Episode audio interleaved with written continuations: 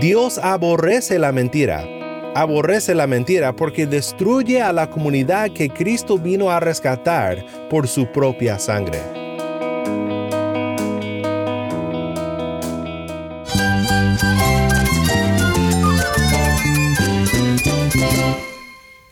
Cristo es mi todo. Cristo es el Rey del universo, es quien guía nuestras vidas. Él es grande y amoroso. Él es real. Solamente Jesucristo es nuestro Señor y Salvador.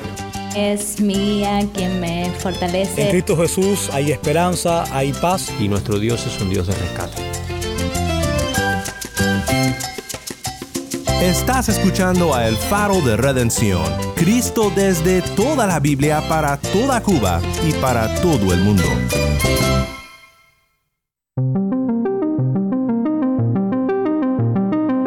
Hola, mi nombre es Daniel Warren, gracias por acompañarme aquí en El Faro.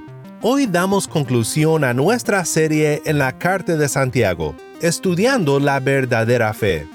En la conclusión de la carta tenemos una interesante descripción de algunos aspectos muy importantes de la comunidad de la verdadera fe. ¿Cómo se manifiesta la verdadera fe en la comunidad de la iglesia local? Si tienes una Biblia, busca Santiago 5, 12 al 20 y quédate conmigo. Antes de comenzar, te quiero recordar que tenemos ahora un número de WhatsApp. Para suscribirte a nuestro canal de distribución de contenido o para enviar un mensaje al equipo del Faro, puedes escribirnos al número 1786-373-4880. Cuando nos mandes un mensaje, indícanos desde dónde nos escuchas y si nos permites compartir tu mensaje aquí en el faro. Nuevamente nuestro número es 1-786-373-4880. El faro de redención comienza con Esta nación, canta GDC.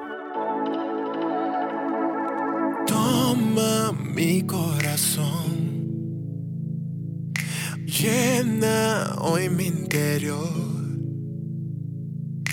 Hoy estoy frente a ti, no tengo nada que decir, anhelo de ti. Oh, uh, uh, uh.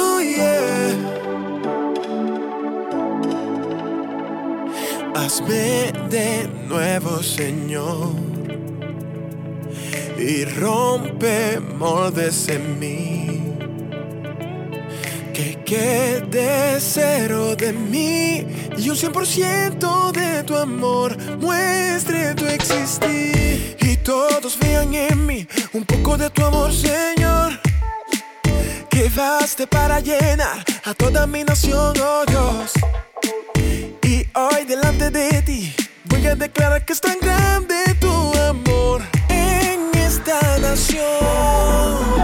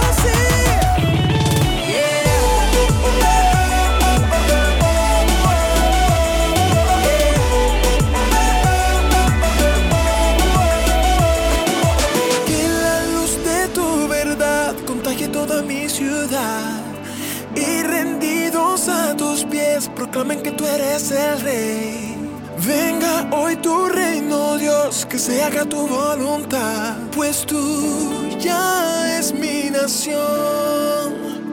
Y yo, uh, uh, uh, que la luz de tu verdad acompañe toda mi ciudad. Yeah, yeah.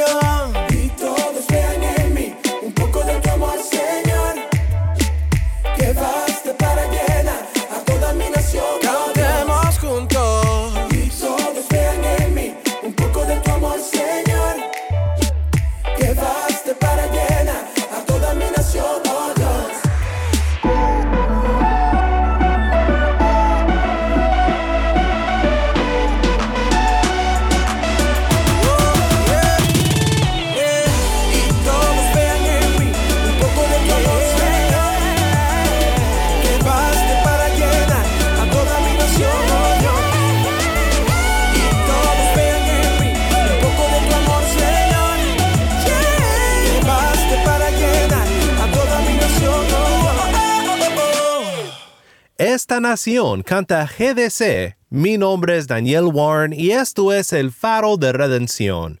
Cristo desde toda la Biblia para toda Cuba y para todo el mundo.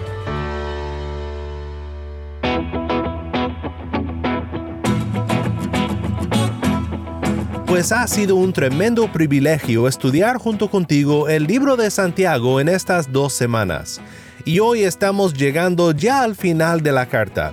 Te recuerdo que en esta serie hemos visto varias características de la verdadera fe y cómo se manifiesta en la religión pura y sin mancha.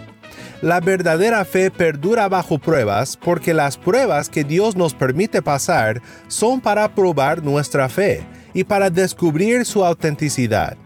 La verdadera fe confía en el Padre en medio de la tribulación. La verdadera fe no solo escucha la palabra, sino obedece la palabra. Esta obediencia, según Santiago, se puede resumir bajo tres encabezados generales. Refrenar la lengua como un ejemplo del aspecto de nuestras vidas más difíciles de subyugar al señorío de Dios, mostrar también misericordia a los desafortunados y a los indefensos, y purificarnos del mundo. Hemos visto que la verdadera fe y las obras tienen la misma relación que un árbol y su fruto. Donde existe el fruto existe verdadera fe, pero donde no existe fruto la raíz está muerta y no hay fe que salva. Las obras no obtienen nuestra redención. Nuestra redención y la obra del Espíritu Santo en el alma redimida produce el fruto de las buenas obras. Hay dos caminos entre los cuales debemos de decidir, el camino de la sabiduría de lo alto y el camino de la sabiduría del reino diabólico que se opone a Cristo. Vimos que aunque este pasaje de Santiago 3 puede parecer como la solución, es realmente el problema, porque ninguno de nosotros, por nosotros mismos, podemos decir que somos sabios. Todos necesitamos a Cristo, el único hombre sabio que descendió para salvarnos de nuestra necedad diabólica y terrenal. En nuestra arrogancia luchamos con nuestros hermanos en Cristo, pero la verdadera fe se humilla delante de Dios y no se contamina con el espíritu contencioso del mundo. Este es el Evangelio según Santiago, la verdadera fe que recibe con humildad a la palabra que salva el alma, la palabra de gracia que Dios da. Tal persona puede reconocer a Dios en todos los aspectos de su vida, desde sus planes al momento en el que sufre persecución inesperada. El que persigue y el que oprime al pueblo de Dios es llamado al arrepentimiento. Pues aquí al final del libro vemos cómo la verdadera fe se mira en la comunidad de la fe. ¿Qué aspectos son presentes en una comunidad marcada por la verdadera fe? Escuchemos juntos ahora el pasaje para luego pensar en tres aspectos que marcan a la comunidad de la fe. Y sobre todo, hermanos míos, no juren ni por el cielo, ni por la tierra, ni con ningún otro juramento. Antes bien, sea el sí de ustedes sí y su no, no, para que no caigan bajo juicio. ¿Sufre alguien entre ustedes? Que haga oración. ¿Está alguien alegre? Que cante alabanzas. ¿Está alguien entre ustedes enfermo? que llame a los ancianos de la iglesia y que ellos oren por él, ungiéndolo con aceite en el nombre del Señor. La oración de fe restaurará al enfermo, y el Señor lo levantará. Si ha cometido pecados, le serán perdonados. Por tanto, confiésense sus pecados unos a otros y oren unos por otros para que sean sanados. La oración eficaz del justo puede lograr mucho. Elías era un hombre de pasiones semejantes a las nuestras y oró fervientemente para que no lloviera. Y no llovió sobre la tierra por tres años y seis meses. Oró de nuevo y el cielo dio lluvia y la tierra produjo su fruto. Hermanos míos, si alguien de entre ustedes se extravía la verdad y alguien le hace volver, sepa que el que hace volver a un pecador del error de su pecado, salvará su alma de muerte y cubrirá multitud de pecados. Gracias, Tai. Esto fue Santiago 5, 12 al 20. El primer aspecto que consideraremos de la comunidad de la verdadera fe es esta. La comunidad de la verdadera fe se marca primero por confianza en la conversación. Santiago resume en sus comentarios sobre los juramentos lo que primero dijo su hermano y su Señor, nuestro Salvador, el Señor Jesucristo. Cristo dijo, Ay de ustedes, Mateo 23, 16 al 22 guías ciegos, ¿por qué dicen, no es nada si alguien jura por el templo, pero el que jura por el oro del templo contrae obligación? Insensatos y ciegos. Porque, ¿qué es más importante, el oro o el templo que santificó el oro? También ustedes dicen, no es nada si alguien jura por el altar, pero el que jura por la ofrenda que está sobre él contrae obligación ciegos. ¿Por qué? ¿Qué es más importante, la ofrenda o el altar que santifica la ofrenda? Por eso el que jura por el altar, jura por él y por todo lo que está sobre él. Y el que jura por el templo, jura por él y por aquel que en él habita. Y el que jura por el cielo, jura por el trono de Dios y por aquel que está sentado en él. La verdad tuve que pensar en si este versículo quedaba mejor en el sermón anterior sobre cómo la verdadera fe recuerda a Dios o en este sobre la verdadera fe en comunidad. Porque por un lado el punto aquí es que Dios es quien tiene el derecho por sobre todas las cosas. Nosotros no podemos jurar por aquello que no nos pertenece, por aquello sobre lo cual no tenemos los derechos que tiene el Creador del universo pero decidí tocar este verso en este mensaje porque creo que el punto de Santiago sobre el sí y el no del creyente toca un aspecto muy importante de la comunidad cristiana, y es que la comunidad de la verdadera fe debe de ser marcada por honestidad y confianza en la comunicación. Cuando tú dices sí, tu hermano debe de poder depositar ese sí en el banco, porque tiene valor. No es ningún engaño, sino una promesa y un hecho. Dios aborrece la mentira. Aborrece la mentira porque destruye a la comunidad que Cristo vino a rescatar por su propia sangre. Siendo honesto, nunca he sido muy dado a decir lo juro por esto y aquello. Tal vez tú sí, pero piensas que lo haces para enfatizar que uno puede confiar en lo que tú dices. Si es así, tienes que escuchar lo que dijo el doctor Helmut Tielicke, y ese nombre alemán es un poco difícil de pronunciar. Tielicke fue un erudito y pastor en la época de Hitler, y él dijo, cuando sea que digo la fórmula, lo juro por Dios, realmente estoy diciendo, ahora pondré un límite alrededor de esta área de verdad absoluta y edificaré un muro para rodearlo y protegerlo de los sucios ríos de mentiras y de responsabilidad que normalmente marcan mi conversación. De hecho, estoy diciendo aún más que eso.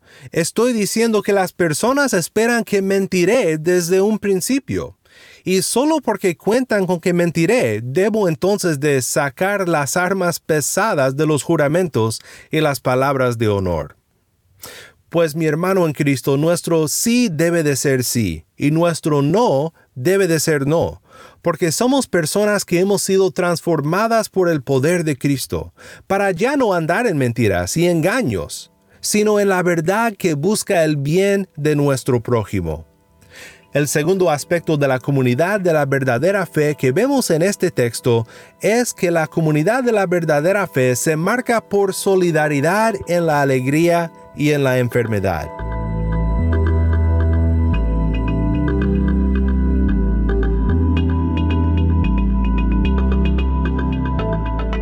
¿Sufre alguien entre ustedes? Que haga oración. ¿Está alguien alegre? Que cante alabanzas pues la comunidad cristiana, la comunidad de la verdadera fe, debe de ser marcada por un espíritu de unidad, de tal manera que cuando uno sufra, todos sintamos la necesidad de ir a Dios en oración, y de tal forma que cuando uno esté alegre, tal vez por buenas noticias como el nacimiento de un nuevo bebé en la familia, o por la respuesta de Dios a una oración, nosotros sintamos también esta alegría como un solo cuerpo, y nos unamos a ellos en adoración a Dios.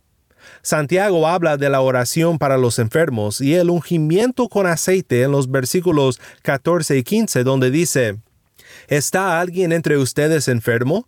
Que llame a los ancianos de la iglesia y que ellos oren por él, ungiéndolo con aceite en el nombre del Señor. La oración de fe restaurará al enfermo, y el Señor lo levantará. Si ha cometido pecados, le serán perdonados. Pues respecto a esta práctica, estoy de acuerdo que continúa siendo una responsabilidad de los ancianos de una iglesia responder a llamados para la oración, en persona cuando sea posible. Pero este aspecto del aceite es, en mi opinión, un elemento cultural que probablemente ya no contiene el mismo significado que en aquel entonces. Parece ser que el ungimiento con aceite estaba ligado al entendimiento judío del aceite como un símbolo de la gracia divina. Por ejemplo, leemos de los apóstoles en Marcos 6:13, ungían con aceite a muchos enfermos y los sanaban. Pero a pesar de la enseñanza de algunos, Cristo nunca instituyó la práctica de la unción como un sacramento o algo parecido. Aquí la iglesia romana está incorrecta. Esto no es lo que sucede aquí.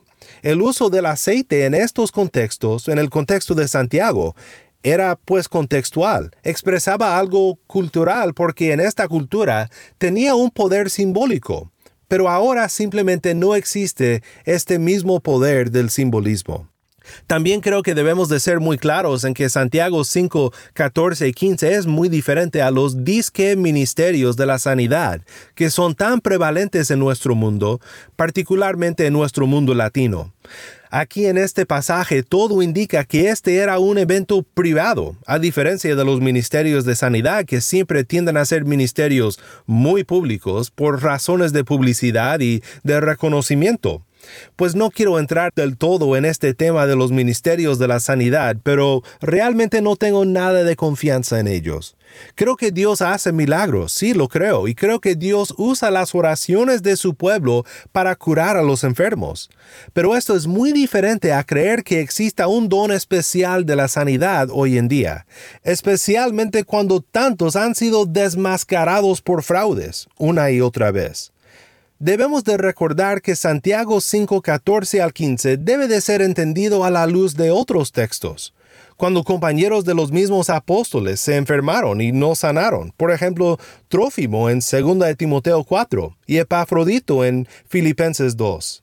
El propósito de una petición como la de Santiago 5.14 no es presumir la voluntad de Dios en sanar, sino para buscar al Señor en nuestra debilidad, por la presencia y la oración de los padres y ancianos. Como dice Thomas Manton, la enfermedad es el mensajero de Dios para llamarnos a una reunión con Él. Matier nos recuerda también de que esto no niega el lugar de los médicos ni de los doctores en la vida cristiana. Dice, Santiago insistió que debemos de referir todas las experiencias de la vida al Dios del cual provienen, porque alabanza en tiempo de bienestar y oración en tiempos de dificultad son de igual forma reconocimientos de que la misma mano soberana está por sobre todo. Aun cuando vamos al doctor, entonces nuestros ojos están en el Señor Solo Él puede sanar. No existe, por decirlo así, un saneamiento no espiritual. Cuando funciona la aspirina, es el Señor quien la ha hecho funcionar. Cuando el cirujano ajusta una fractura y el hueso sana, es el Señor quien lo ha sanado. Cada buena dádiva proviene de arriba. Es sobre este aspecto que Santiago habla cuando le dice a los enfermos que llamen a los ancianos. No nos dice si está ofreciendo un suplemento a un doctor o a una alternativa, y no debemos de asumir que desaprueba lo que ni siquiera menciona. Siempre existe una dimensión espiritual en el saneamiento, y aquí está en toda su gloria. En ninguna ocasión debe un cristiano de acercarse al doctor sin también acercarse a Dios. Pero hay veces cuando un acercamiento especial y notorio a Dios parece correcto, y es para esto que Santiago provee instrucciones aquí. Pues hay un aspecto más que debemos de considerar y es cómo la comunidad de la verdadera fe va en busca del extraviado.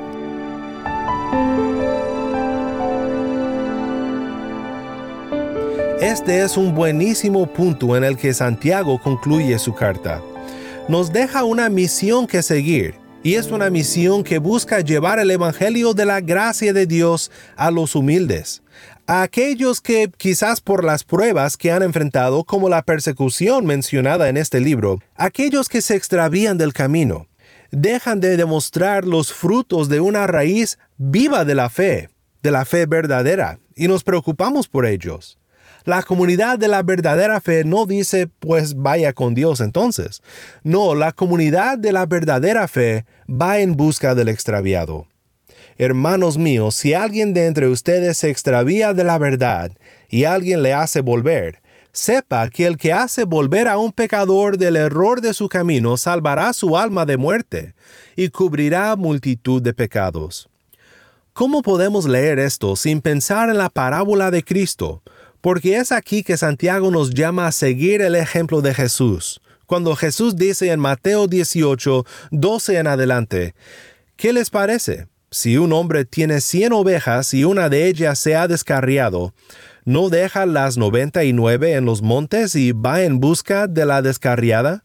Y si sucede que la haya, en verdad les digo que se regocija más por esta que por las noventa y nueve que no se han descarriado.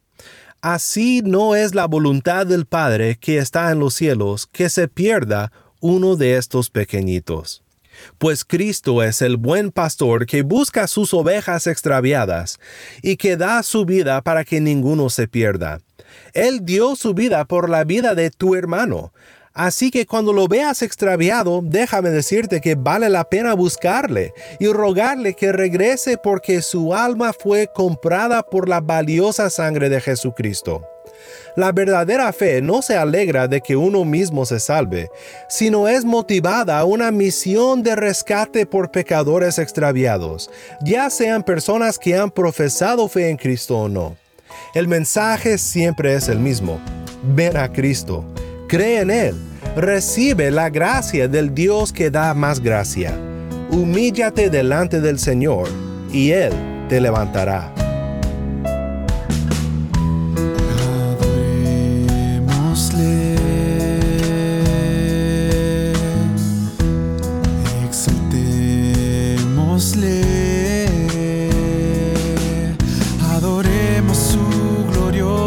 Majestad.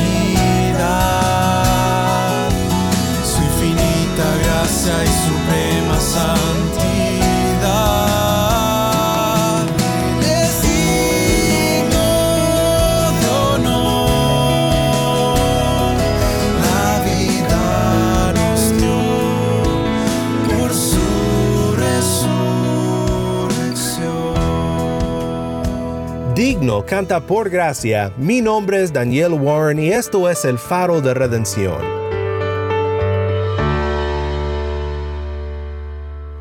Oremos juntos para terminar. Padre Celestial, gracias por dar más gracia a pecadores como nosotros que aún estamos aprendiendo a vivir conforme a la fe que hemos recibido de Cristo, la fe por la cual nos hemos aferrado a Cristo por su gracia. Ayúdanos a crecer en nuestra fe y a mostrar por los frutos de las buenas obras que hay en nosotros una raíz viva, una raíz que no solo recibe del dulce agua de tu palabra, sino que también la obedece en la vida diaria. En el nombre de Cristo nuestro Redentor oramos. Amén.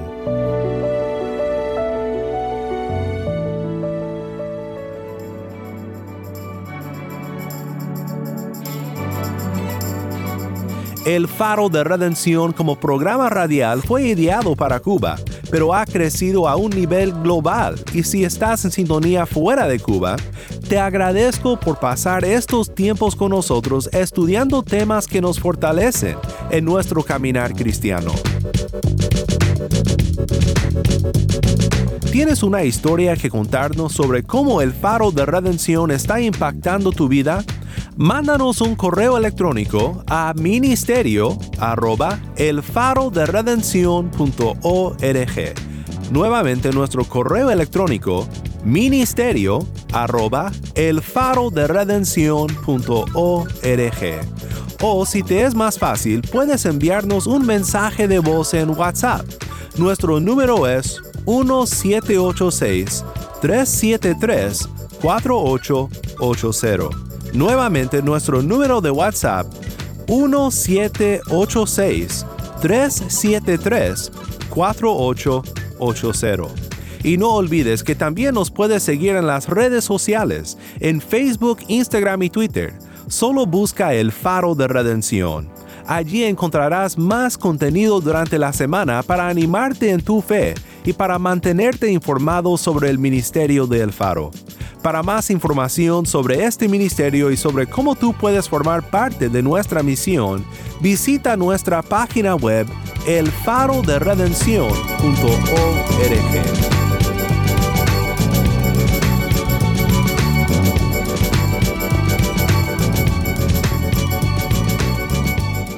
Mi nombre es Daniel Warren. Te invito a que me acompañes la próxima semana para seguir viendo a Cristo en toda su palabra, aquí en el faro de redención.